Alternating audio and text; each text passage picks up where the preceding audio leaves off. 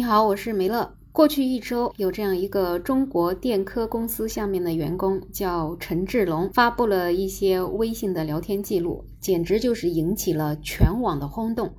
那么到四月七号晚上的时候呢，这件事情终于最终尘埃落定。四川的德阳警方发布称，针对网传的中国电子科技集团有限公司下属单位不实信息一事，最终进行了立案调查，发现呢，这位陈志龙其实是故意散布的谣言，他这个违法行为呢，也算是严重扰乱了网络的公共秩序，目前已经被行政拘留。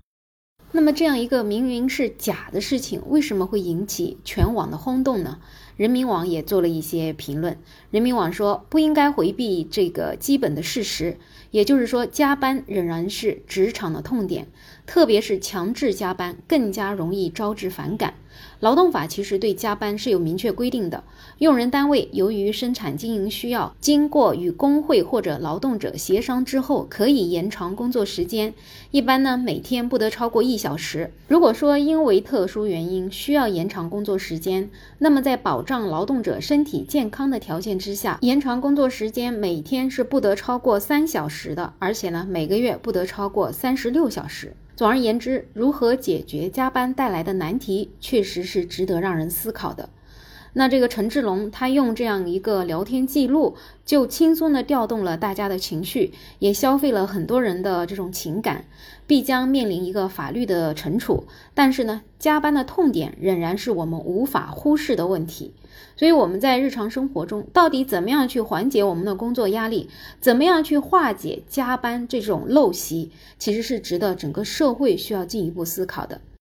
那么，除了人民网有这样的评论之外呢？其实这件事情确实也在一定程度上反映了很多网民的心态，就对于劳动法执行不力、对于无效加班、对于关系和官僚主义的反感等等，这都是能让这个谣言迅速发酵的一个客观的背景。所以，很多网友就觉得造不造假的并不是重点。重点的就是这种非法加班，剥夺了员工私人空间，而且这种情况呢越来越严重，越来越普遍。如果说我们的工会组织形同虚设，不管这些事儿，那必然是会引起公愤的。那说到加班呢，其实确实就是分两种，一种呢就是有偿的加班，一种是无偿加班。那现在大家主要反对的当然是无偿的加班。一些公司真的就是可能从成立刚开始就形成了这种无偿加班的习惯，可能就觉得员工的时间都不是时间吧，或者觉得给员工发了工资，仿佛这个员工就得卖给公司了一样，所以这种无需必要性的加班的时间就越来越长。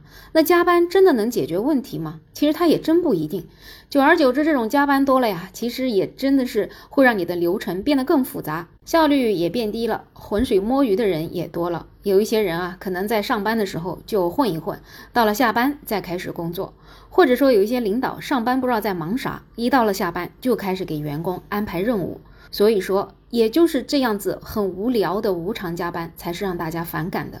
那如果说到是按照劳动法给大家支付每一分的加班费，大家还会这么反感吗？至少有一部分人肯定对于这样的加班是不反对的，因为有一些网友就讲，我们反对的其实不是加班，而是加班不给钱。节假日加班没问题啊。那你倒是给我三倍工资呢？那你舍不得钱，你也可以给我调休啊。可惜现在不是，天天就是要让员工为爱发电，免费加班，这个才是大家都反感的。我之前在一家外企工作，那么在那个公司呢，除了签订了不定时工作制的员工，其他正常的员工加班都是会有加班费的。所以其实每次节假日来了，公司如果要安排加班，都会非常谨慎，因为这其实也是一笔不小的额外人工成本。那每个要加班的员工都需要认认真真的填写加班的申请，由部门的领导评估了你加班的必要性才会批准。而且呢，每个月也都会根据劳动法限制加班时间超过三十六个小时。